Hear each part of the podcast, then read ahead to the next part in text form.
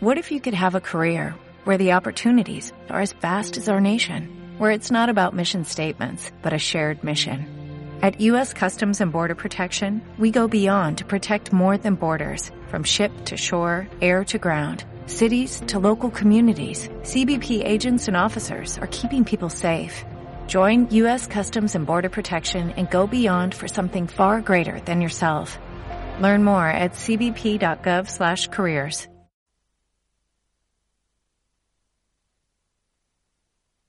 Hey now, take a step outside and seize the day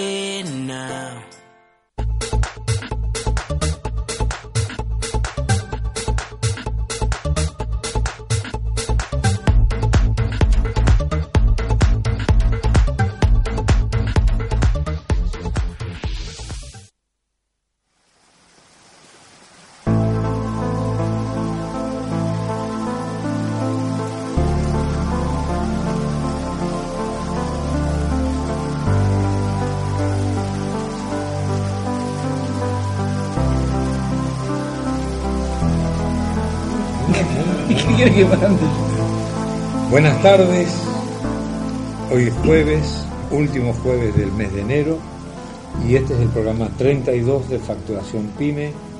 Buenas tardes Juan José, buenas tardes Alberto. No nos podemos quejar, este, hemos tenido una semana, en fin, ¿cómo la podemos calificar a la semana desde el punto de vista de las pymes? A ver, en tres palabras. En tres palabras. Sí. Y es difícil porque es, eh, no, no hay mucho para comentar. Lo único que tenés para comentar es el tema de la refinanciación de deudas y demás, pero políticas activas y positivas como para decir, bueno, empecemos a, a desarrollar un poco la actividad económica. La- Las pymes no, todavía no veo, no veo un plan, no veo una reactivación, no veo, veo simplemente decir, bueno, todas las deudas que tenés, bueno, te voy a decir cómo las podés pagar, pero está bien, eso está perfecto porque lo tenés que sacar de- del atolladero, pero también le tenés que dar un panorama de crecimiento para saber eh, cómo, cómo encarar la cosa, si no nos Así quedamos es. nada más que solucionar el problema y nos generamos... Definirlo en tres palabras me sobran dos, con una sola me alcanza. Aburrida. No, sí. Sí, una semana. Claro, eh, es muy peleada, muchas negociaciones y no hay cosa concreta.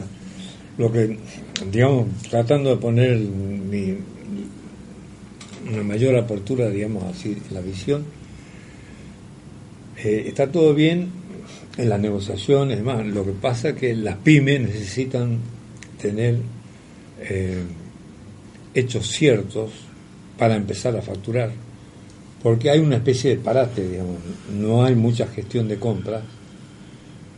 Bueno, mm, los señores que tienen una mejor capacidad económica han estado de vacaciones, se supone, hasta mañana, y lunes van a estar acá, entonces probablemente febrero tenga otra carga de trabajo este, distinta al mes de enero. ¿no?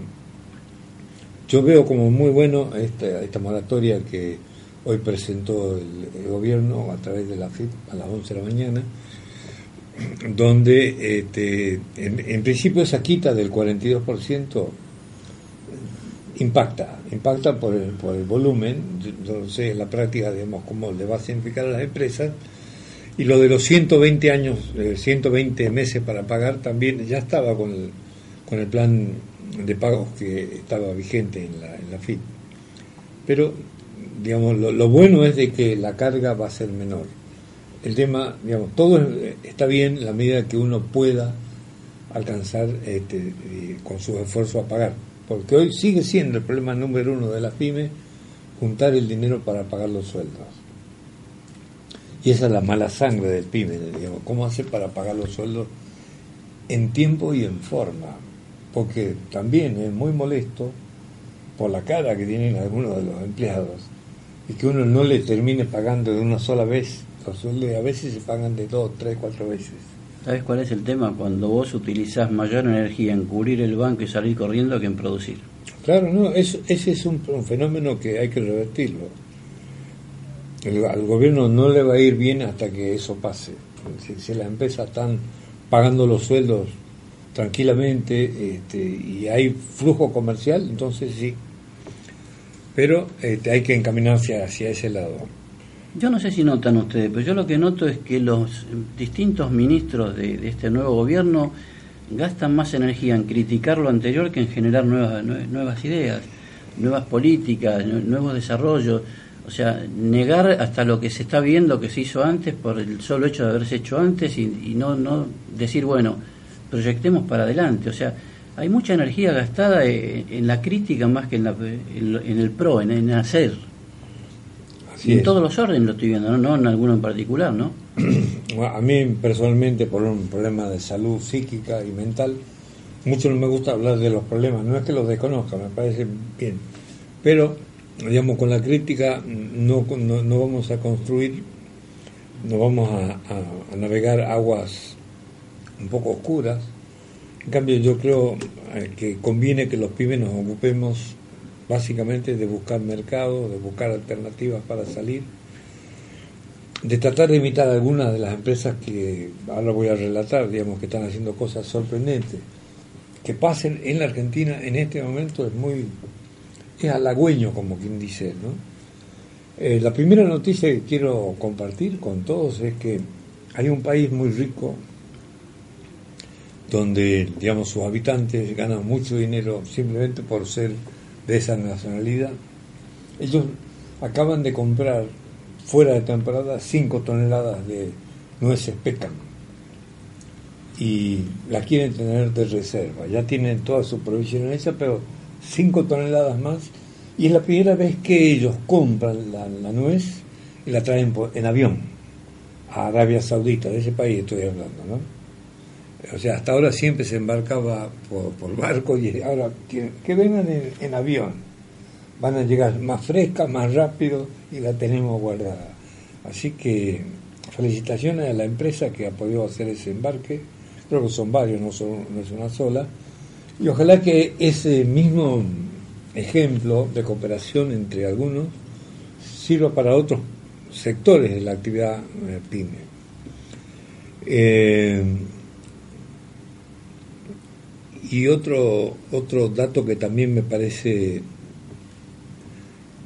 positivo es el hecho de que el gobierno va a dar algún incentivo a todos los que, eh, argentinos que quieren repatriar sus capitales, estos que han sido declarados en, en ¿cómo se llama? Eh, En eh, en, la- en el plan que En el hizo blanqueo. en el blanqueo, en el pl- el blanqueo que hizo Macri eh, por ejemplo digamos si esos fondos se depositan en el vice van a tener un tratamiento diferencial y la verdad prácticamente va a ser más rentable que gravoso para los empresarios que así lo hagan y las formas para depositar eso en el, en el, en el vice no son solamente hacer un depósito, sino participar de fideicomisos y de alguna otra eh, línea de activos que tenga el banco para generar más producción.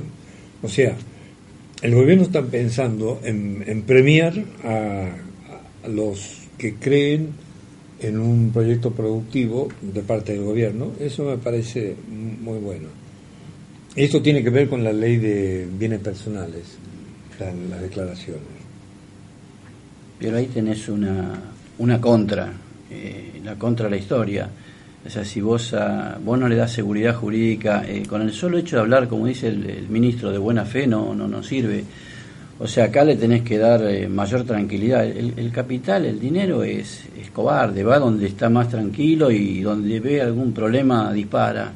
Digo, fíjate que sistemáticamente eh, a, este, a, a todos los inversores los han perjudicado desde años.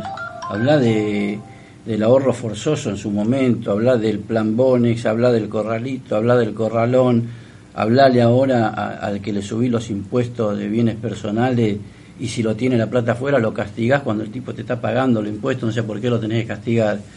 Y eso sabes en qué impacta impacta en que vos tenés hoy una masa de depósitos que es el 14% del PBI.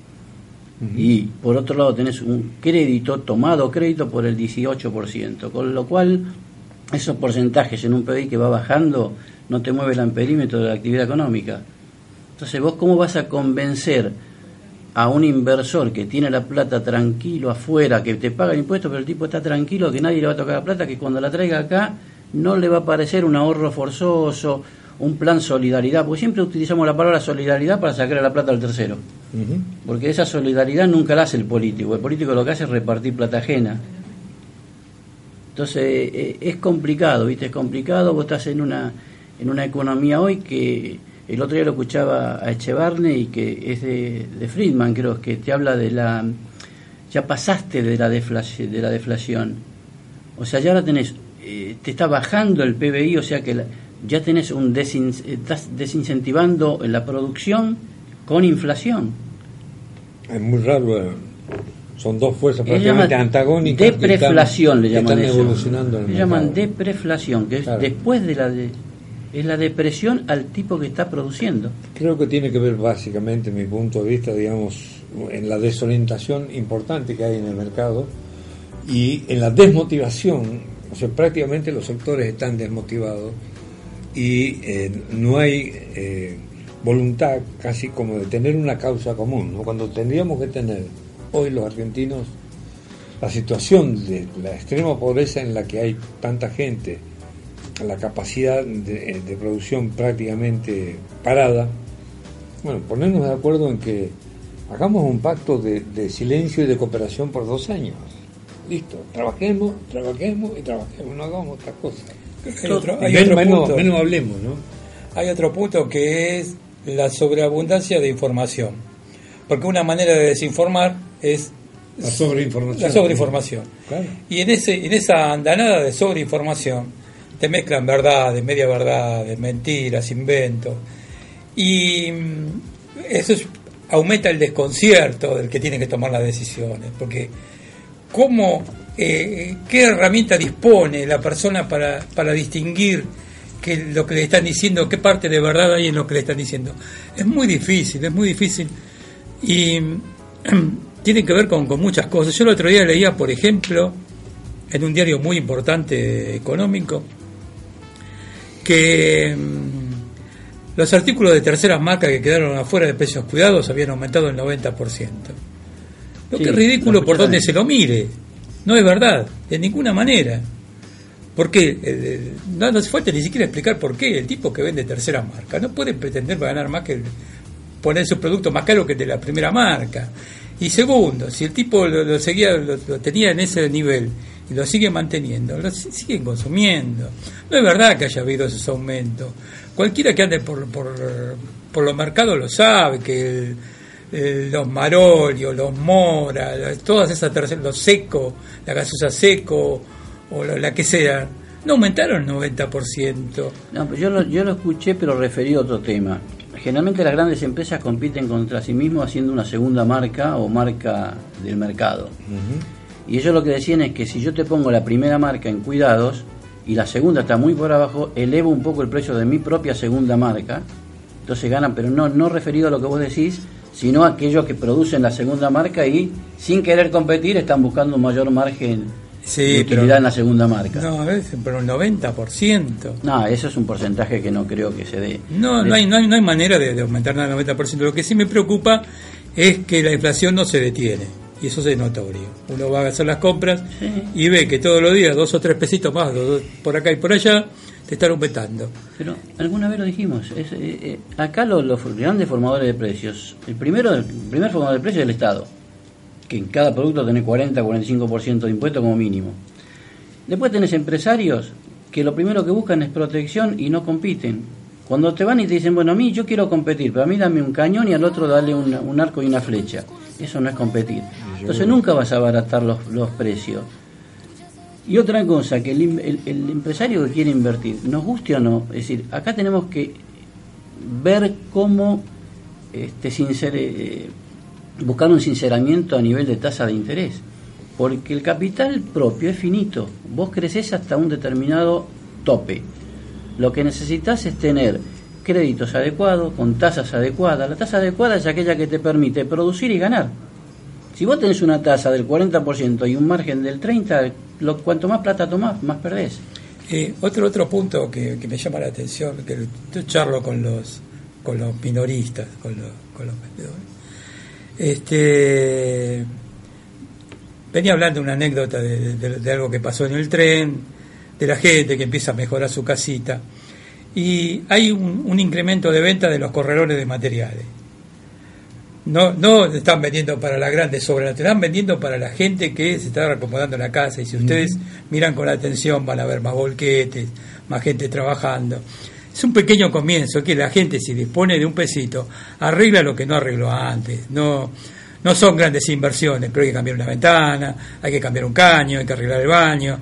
Son pequeñas cosas que se comienzan a ver que la gente había descuidado y que, bueno, algo se mueve. Eso te hace la calidad de vida. Y el tema es que con el tipo de cambio tan elevado, los grandes proyectos inmobiliarios están frenados, porque no hay poder de compra. Todo lo que depende del poder de compra. Hoy, no, hoy comprar un departamento a 100 mil dólares no son, ¿cuántos son? 800, 8 millones de pesos. ¿Y quién lo tiene? No, no es tan fácil. En cambio, esos arreglos pequeños sí son. Y son los que te mueven la economía, aunque te parezca mentira. ¿eh? Eh, quería hacer un comentario con respecto a esto de la seguridad jurídica, me parece razonable, aunque por ejemplo la figura del fideicomiso ah, no es una figura muy conocida acá en la Argentina y tampoco está afianzada en muchos bancos, son muy pocos los bancos que trabajan en fideicomiso, pero digamos termina siendo ese un muy buen instrumento, absolutamente seguro para todas las partes, especialmente para quien va a hacer inversiones ahí. O sea, los argentinos que traigan dinero a la Argentina y lo coloquen en, en ¿cómo se llama?, en, en activos, algunos pueden ser del vice, pero también pueden ser en otras entidades para hacer fideicomiso. La figura que se privilegia acá es la del fideicomiso. El fideicomiso nace cuando el acreedor le tiene desconfianza al deudor, entonces le saca el bien que le está este, financiando del patrimonio, cosa que cualquier este, demanda contra el tomador del crédito no afecta el bien patrimo- eh, que está fideicomitido. ¿Pueden explicar el fideicomiso desde el principio para el que no No, sabemos? el fideicomiso es fácil. Vos tenés, alguien te presta para hacer una obra, pero lo que el bien que vos te estás fideicomisando está fuera del patrimonio del deudor. Cosa que si el deudor quiebra, vos no te ves afectado eh, en la quiebra.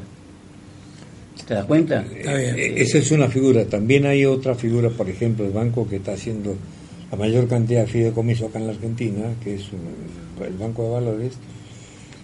El Banco de Valores financia activos, lo que se llaman activos subyacentes, que son créditos este, de, de personas eh, que están obligadas por contrato a pagarle a determinado comitente una cantidad de dinero.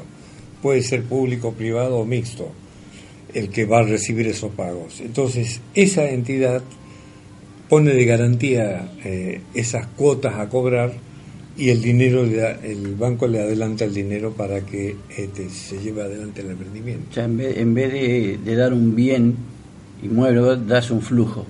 Un flujo proyectado como garantía del repago. Ese, ese es eh, uno de los trabajos. Bueno, vamos a hacer... Y para, Uh, te, te quiero hacer una- un solo comentario de algo que me olvidé. Sí. Que te incide, porque te, te comenté muy por arriba el tema de, del financiamiento y tasas. Y el tema que está pegando mucho en los bancos es la morosidad. La morosidad te afecta a la capacidad prestable de los bancos y por consiguiente te sube la tasa de interés. Vos fíjate que incluso Garbarino y Molinos Cañuela tienen serios problemas y para refinanciar la deuda le han dado al comité de banco hasta el 80% de sus acciones para que las tomen en garantía y hasta le tienen este mandato de venta. ¿Mm?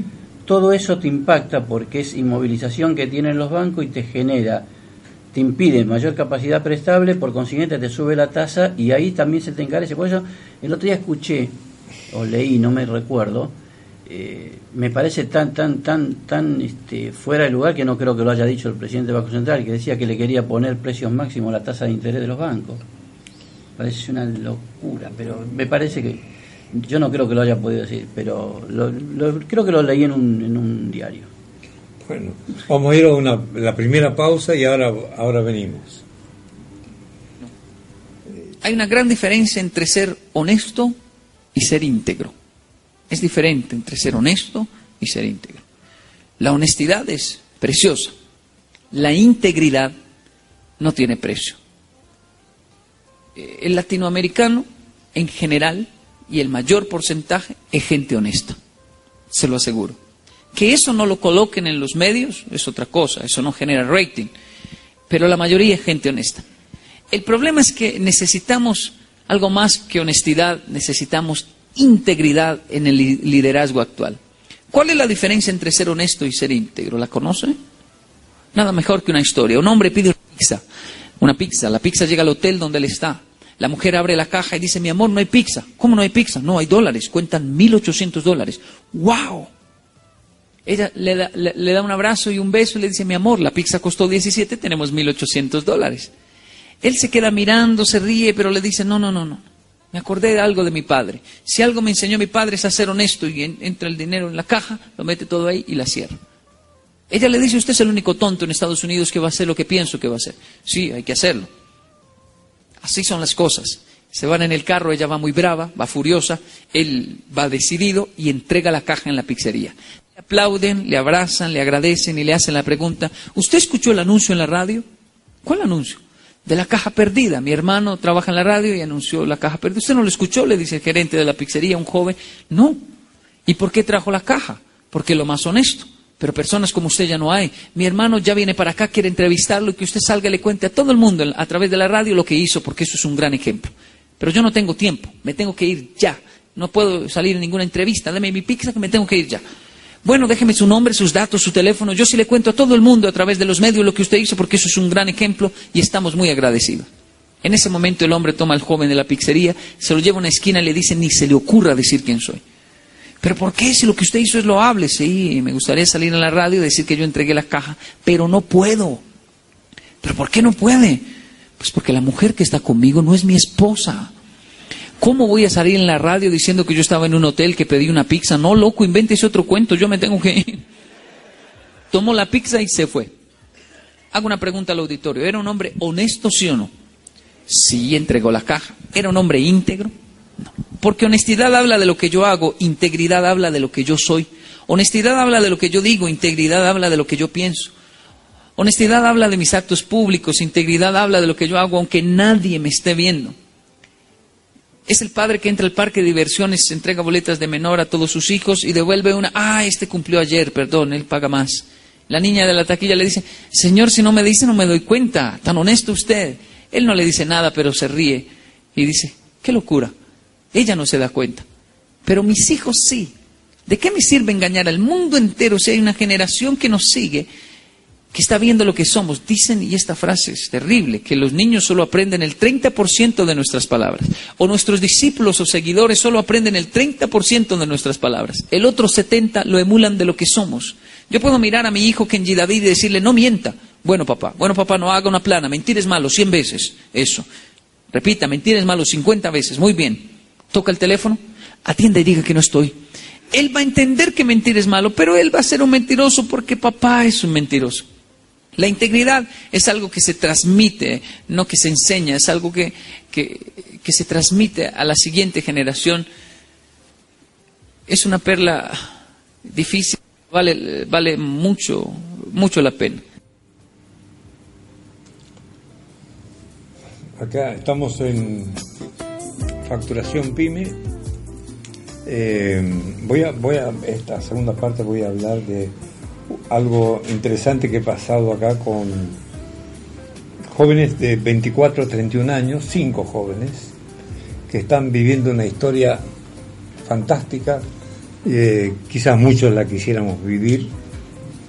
Bueno, ellos son estudiantes, algunos están terminando, otros ya han terminado pero se embarcaron en un proyecto tecnológico y descubrieron una forma eh, de prácticamente congelar por, una cerveza caliente en 30 segundos está fría. O sea, han descubierto una, metodología que les permite este, producir frío en los líquidos. Y bueno, en este momento están en Sudáfrica ofreciendo el, producto, hablando con una fábrica que se va a dedicar a, ¿cómo se llama?, a comercializar, a fabricar y comercializar el producto.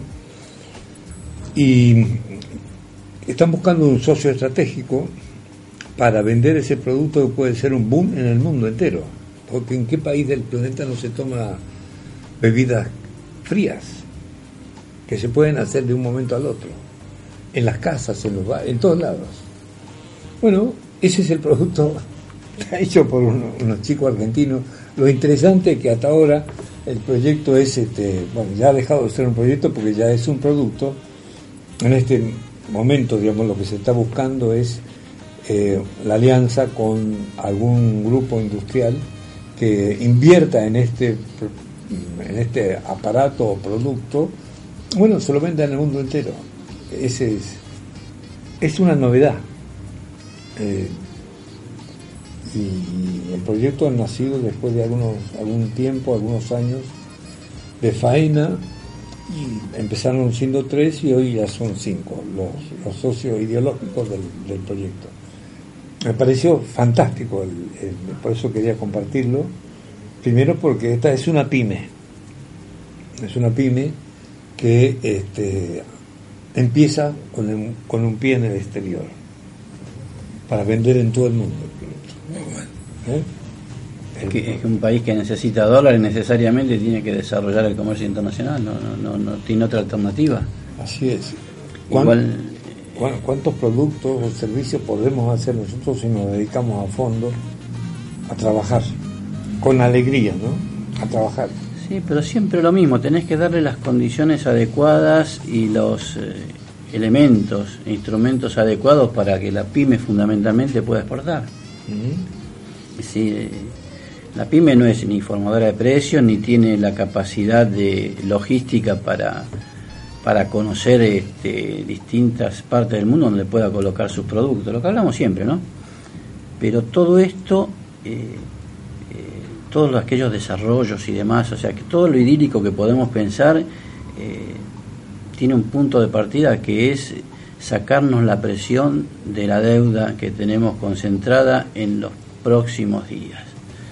Eh, a mí lo que dije el otro día, lo reitero, este, la actitud de, de es como mínimo es irresponsable de, no generar semejante problema por 250 millones de dólares totalmente pagables por la provincia, nos guste o no, este, te crea ciertos ruidos. Eh, enrarece un poco el, enrarece un poco el tema. Vos fijate que ahora fue el ministro de Economía a hablar con los bonistas y, y los bonistas mucho no, no, no se convencen. ¿Por qué? Porque si vos le decís que vas a actuar de buena fe, pero no le mostrás números, es como decir, mira, te voy a pagar porque soy bueno dentro de un tiempo, pero decime cómo. O sea, lo menos que te pide un acreedor es que, que te va a dar plazo, porque te lo va a dar, especialmente el, FMI, te pide, bueno, decime cómo lo vas a, cómo, con qué elemento vas a poder, cómo vas a crecer para poder pagarme. Yo te acompaño. Y ahora vos fíjate que Alberto Fernández va a hacer toda una, gira buscando los votos de determinados países que son integrantes del, Fondo Monetario, que son los 16 países.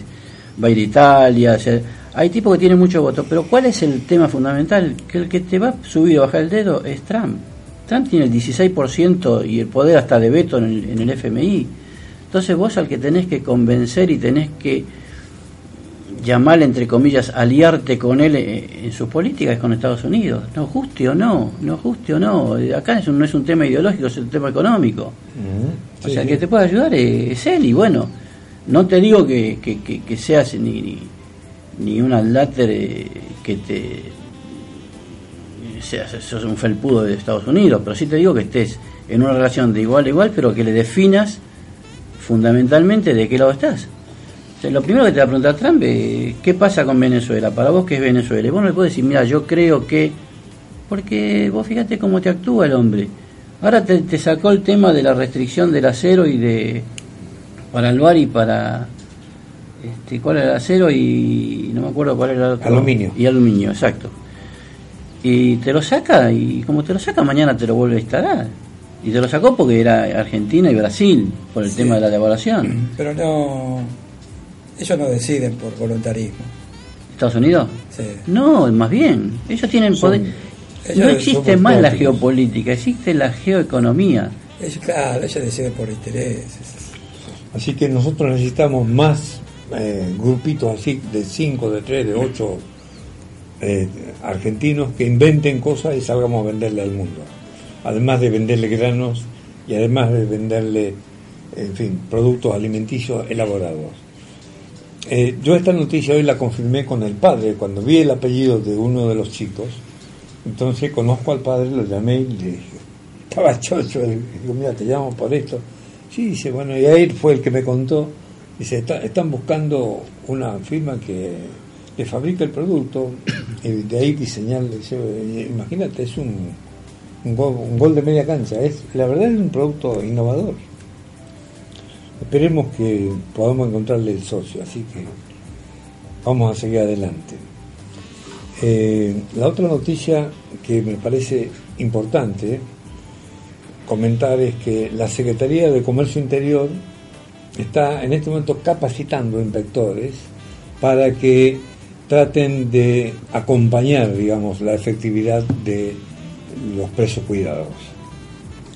Porque es evidente de que el empresario argentino debe ser motivado y a veces vigilado para que los precios no, no se desplacen, porque en realidad digamos, la inflación tiene que ver con la falta de confianza. O sea, como los operadores no confían, cada uno utiliza su criterio y su barómetro. Entonces yo, en lugar de, uno, aumento uno y medio, el otro en uno y medio, no, dos. Entonces ahí vivimos con la eterna situación. Toda la economía se maneja por expectativas. Ahí está faltando la solidaridad esa que tenía la ley que propició el gobierno, bueno, ahí hay que meter solidaridad, hay que invitar a que todos sean solidarios con la situación que tenemos, porque la inflación galopante no nos hace bien, a nadie hace bien, solamente a los especuladores les sirve. Pero todo lo que control de precios no te va a servir. No, pero el cuerpo, el cuerpo ¿Sabés, quién inventaron los controles de precios? 2800 años antes de Cristo, los sumerios. Y no, existe, el control de precios es un corsé Cuanto vos más libertad le el, el poder, el control, lo tiene el usuario, lo tiene el consumidor, que tiene su propia defensa consumidor. Si vos, vos recién pusiste un caso, en la góndola ves un precio, el consumidor es el que decide cuál va a comprar. No, no hace falta que te controle nadie. Ahora, hay otras cosas que tienen que controlar los inspectores, porque el cuerpo de inspectores de la edad comercial fue desmantelado en 2016. Desmantelado. O sea, el que no entró al retiro voluntario, lo mandaron al cuarto subsuelo a revisar los archivos hasta que las pulgas lo obligaron a renunciar. No sé si soy claro. Entonces, hay otras cosas, actividades por la, con la cual el, el, comprador tiene que estar cubierto. Los sellos IRAN en los productos que se venden, la seguridad eléctrica, hay muchas cosas para las cuales se capacitan los inspectores más allá de los precios. Y los inspectores habían dejado de existir. Así que me parece bien que se los capacite, no solo para precio cuidado, sino para todas las demás tareas. Sí, pero no te mandan inspectores, te mandan... Eh, ahí están las... Sindicalistas, lo de la... no, Así, hoy leí eso, ¿eh? No, pero tienen que mandar los inspectores de la comercial, son los únicos que tienen autoridad legal para actuar. Los demás pueden hacer la denuncia, pueden apretarte, pueden hacer lo que quieran, pero el único que tiene autoridad legal para actuar pero hoy, Hoy o ayer en el diario salió que iban a pedirle, incluso se iban a reunir con sindicalistas más para que los colaboren a controlar los precios. Sí, pero eso de colaborar es sacarle fotos a la góndola y mandarla por mail. pero, fueron, los ministros también a sacar fotos. Pero es todo, todo propaganda. Pero por eso te digo que eh, esto es como la ley de góndola, es una cosa impracticable, es una alteración al derecho de propiedad. Yo, yo tengo un supermercado y vos me decís cómo yo tengo que ordenar mi góndola, ¿por qué? Ahora, el tema del tema del. Yo estoy de acuerdo con, que haya un reparto más equitativo de las góndolas. Lo que pasa es que es lo que hablamos, es que tiene tanta. Cuando se exceden con las regulaciones, una norma se vuelve impracticable. Entonces, si a la ley de góndola vos le pones que tenés que poner un 30% para esto, un 25% para otro, el 17,2% para alguna otra cosa, termina siendo impracticable porque no se puede armar. Así está redactada. no menos de 5 y no menos de 30% en la góndola. 5 por 3, 15, 150%. Este. Ponele que, que, lo arregle, como decía, bueno, no menos de 5, para el 7 va a ser el 3, pero no puede estar el comerciante minorista ocupándose de ese tipo de cosas. No puede porque no le da, porque no tiene la estructura. Entonces, que vos le digas que los precios más bajos deben estar entre medio de los dos precios más altos es una cosa. Y otra cosa es que le digas que un porcentaje de la góndola debe estar destinado a tal o cual cosa y ya la cosa se complica y se vuelve impracticable. Pero ese es por el, por el supermercadista minorista que si vos. ¿Y qué pasa con la economía regional, con el pequeño pyme que no tiene logística para mandarte los productos? ¿Y vos qué haces? Si no te llega un producto y vos tenés de las grandes cadenas, ¿qué hace ese supermercado? ¿Deja un espacio en blanco sin, sin usar? O sea, es, es muy tirado los pelos. Que mira, esto es lo que hablábamos recién. El, camino al cielo está empedrado de grandes y este, buenas intenciones. Pero, viste. Ahora, tiene que haber algún tipo de, criterio más que individual, este, individualista, más bien pensar en el, conjunto. Yo estaba pensando, por ejemplo, en todo lo que son las frutas, ¿no? porque es un producto de consumo de la fruta. Y los precios no están altos. Digamos, los precios están en un orden bastante razonable porque a uno...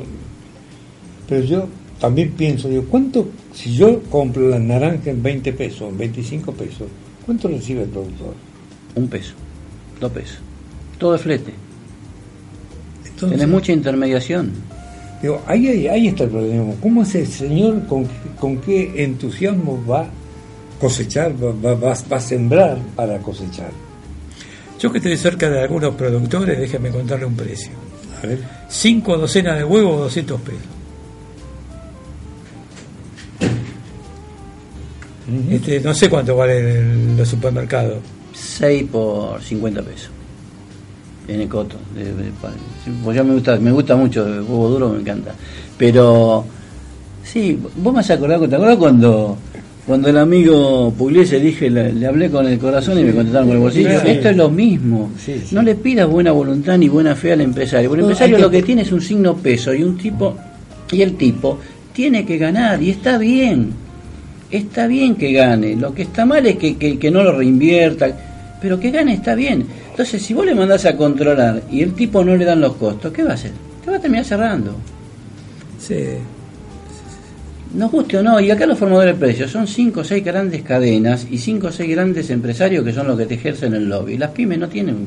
Y el Estado fundamental que se genera los precios a través de, la carga impositiva. Pero yo no, no, no, quiero perder de vista, no quiero subestimar eh, la capacidad que, se, que necesita el Estado en la burocracia de, de todos los días. Este en la que hace funcionar, en la que ayuda a, que las cosas funcionen, no en la que pone trabas, sino en la que ayuda a, que las cosas funcionen. Y que no se limitan solo a la comercialización, sino que está en todos lados, está en los bancos, está en la aduana. Y creo que es algo que no, que no debe perderse de vista y es algo en lo que yo veo cierta eh, demora en implementar algunas medidas.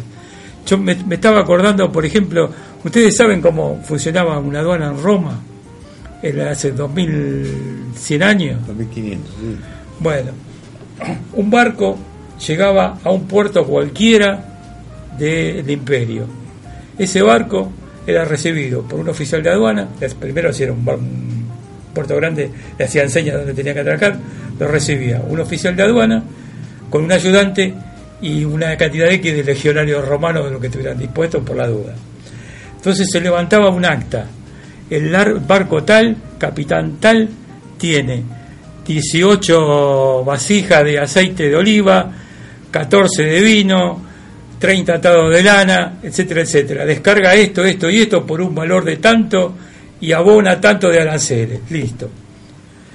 Se labra el acta, se le entrega una al capitán. Una se guarda en el depósito de, la aduana local y la otra se envía a Roma. El mismo barco llega a otro puerto del imperio se labra el mismo acta. En, en, Roma hay alguien encargado de revisar los papiros para ver si las cantidades coinciden. Y si no coinciden, se investiga al capitán del barco, al barco y al jefe de la aduana. Y estamos hablando de sistema manuscrito de hace dos mil años. Díganme si no se puede implementar a esta altura del partido algo que sea eficiente y que ayude a la comercialización. En fin, es un dato para pensar. Vamos a hacer la segunda pausa y ahora volvemos.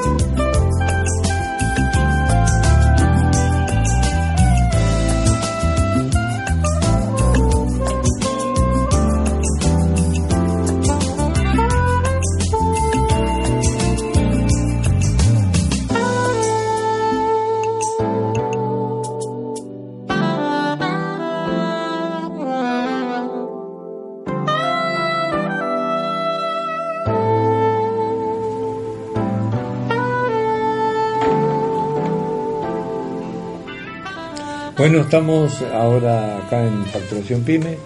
Vamos a ver eh, unos cuadros que tienen que ver con la nueva ley de la economía del conocimiento que todavía no está en vigencia, pero que conviene que vayamos conociéndola.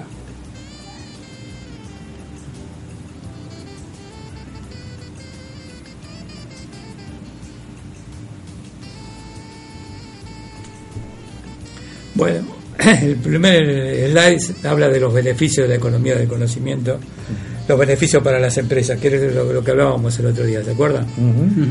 Este tienen que ver con los aportes patronales,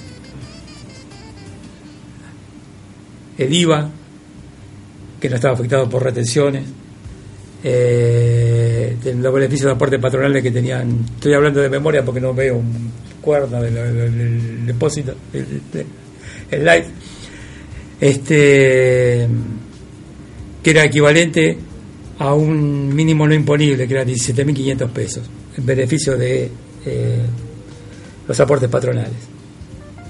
El IVA afectado por retenciones, los impuestos que se bajaban este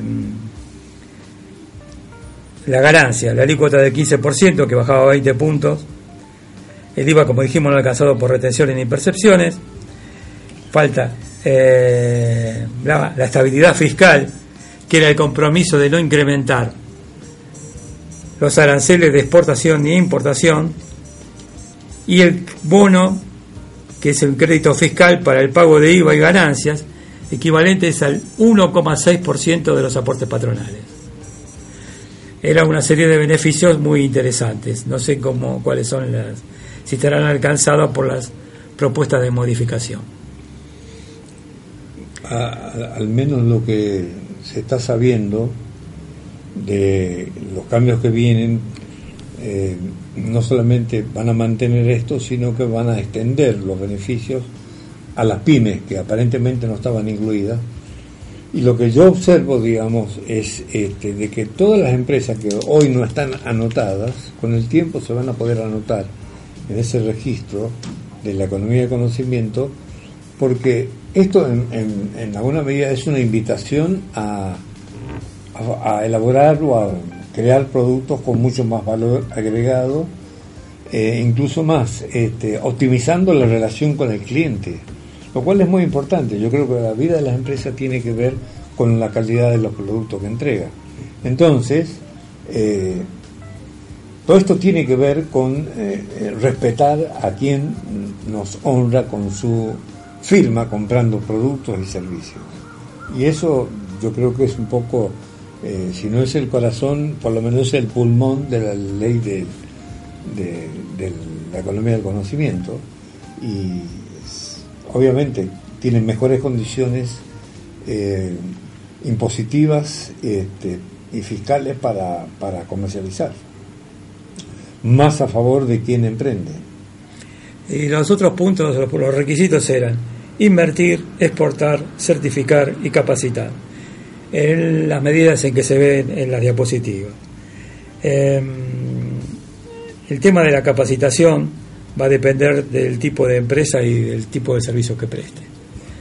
Eh, creo que eso no se va a tocar en las modificaciones. Muy bien.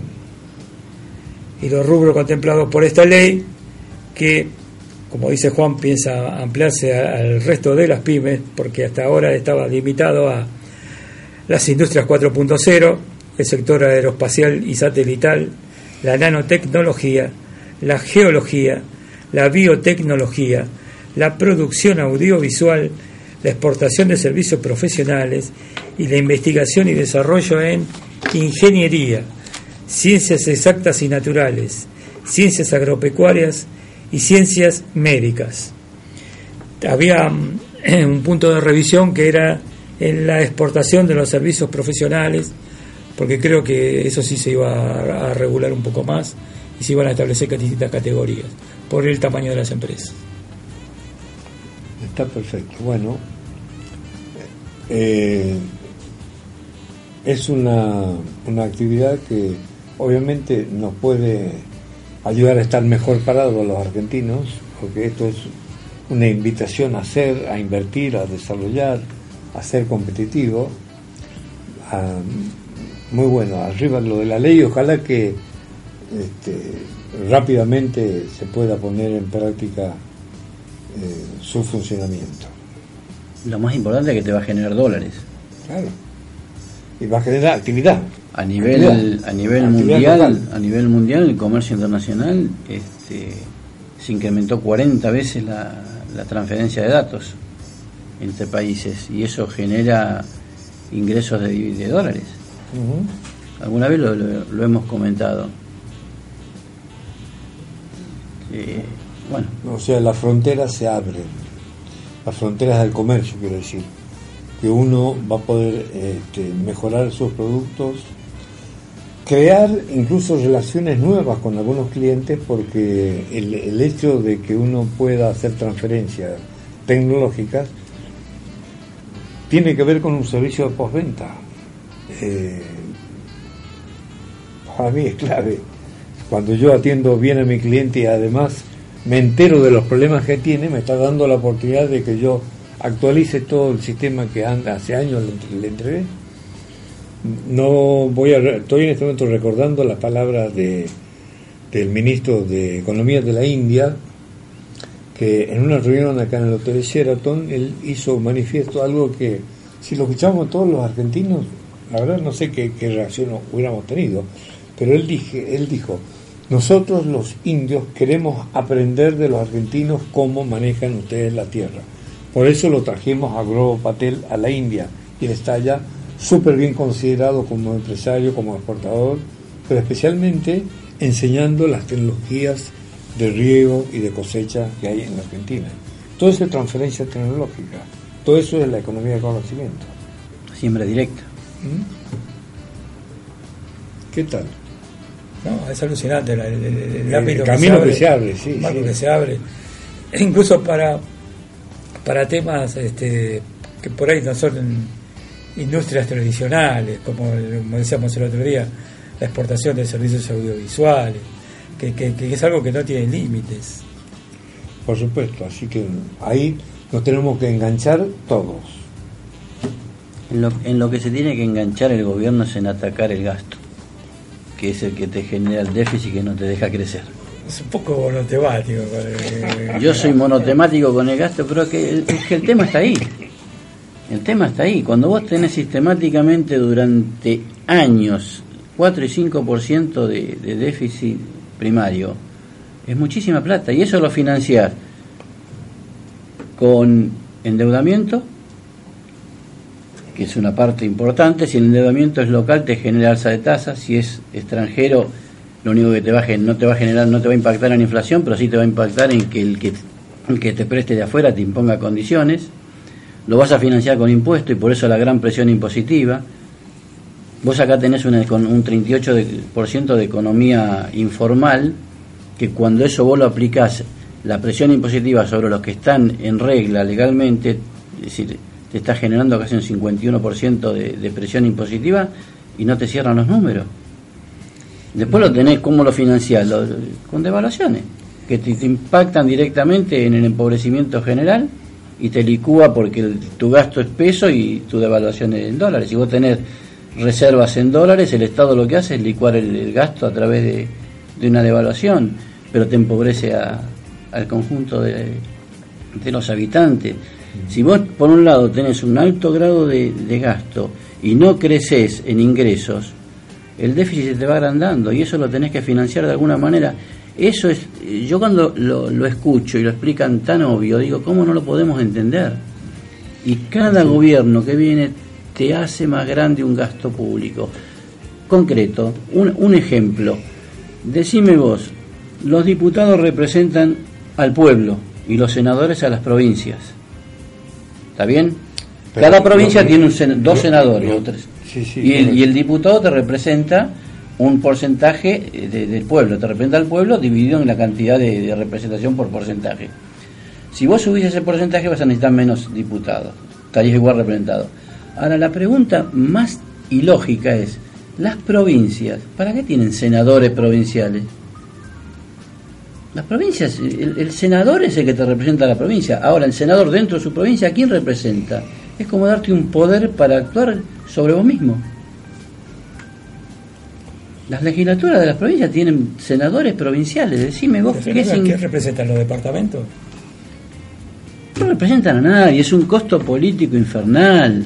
Ah, no son representativos de los Claro, vos la ¿Se solidaridad. ¿Sabés qué fácil que es hacer solidaridad cuando yo cobro 300 lucas por ir de 10 días al Congreso a hablar y, y después le pido al que al pobre jubilado que gana 20 lucas que, que le congelo la. En la esta te voy a apoyar porque hay muchos programas que están parados por falta de fondos. Si se Lógico. distribuyeran los fondos de una manera más equitativa, se podrían poner en marcha unas cuantas cosas que yo veo que están paradas. Una era la- justamente la transferencia de tecnología a las pymes. No sé, se malgasta seguro, así que. Bueno, ¿cómo estamos con el tema de las tasas? Estamos Las hablando de tasas- las pymes. ¿Cómo, cómo tasa, vos, no, el mercado está, está parejo, está entre el 29 y 30% de la tasa, promedio de los valores descontados está en el orden de los 90 días, está, está correcto por ese lado. Es mucho más bajo que la tasa de banco, la tasa activa. Vos Fíjate el impacto positivo que es la bolsa. La bolsa te, te está descontando a vos, pyme, a la misma tasa que el banco está tomando un plazo fijo. Menos que eso. O sea, la tasa que vos te descontás en la bolsa es inferior a la tasa activa del banco, a lo que te cobraría el banco. El banco hoy que te cobra 40, 45 y te está tomando el plazo fijo al 32, 33. Vos en la bolsa descontás al 29, 30. Di- Digamos que en la bolsa está los capitales que están operando no pertenecen a los bancos, pertenecen a inversores. Son inversores X, que tienen NN, cada uno, claro, cada, cada LIC que tiene sus llegan a, inversores. llegan a través de las, a los agentes de liquidación y compensación, que, que se llaman la ALIC. Y bueno, ellos están apostando a la reactivación de las pymes, porque obviamente están en un precio distinto al de los bancos. Claro, pero aparte porque están incluso avalados por una SGR que, la sociedad de garantía responde por el pago. O sea que si por alguna casualidad el descontado no paga, el inversor ni se entera porque el, el inversor al vencimiento cobra. Con independencia de que el que tomó los fondos, avalado por la SGR, pueda llegar a tener algún inconveniente. Y si la SGR no paga dentro de los cinco días, directamente tiene una intimación y hasta puede llegar a, a liquidar la SGR, porque está, supervisada por la este, Secretaría de la Pequeña y Mediana Empresa. O sea, no se guía por los parámetros de los bancos. Los bancos se guían por parámetros que son de, empresas suizas, las la famosas eh, normas de Basilea. Nunca se modificaron, entonces vos tenés parámetros en los bancos como si vos fueras empresa suiza, cuando en realidad eh, nada que ver. Por eso vos tenés concentración del crédito, determinada concentración de crédito, evaluás el riesgo de una determinada manera. Si el riesgo de la pyme es superior, tenés que previsionar la tasa. Al previsionar la tasa te la encarece. Cuando vos tenés una amplia mora como tenés ahora, con los casos que vimos, eh, se restringe la capacidad prestable del banco, porque siguiente al tener menos capacidad para prestar, lo que presta lo cobra más caro.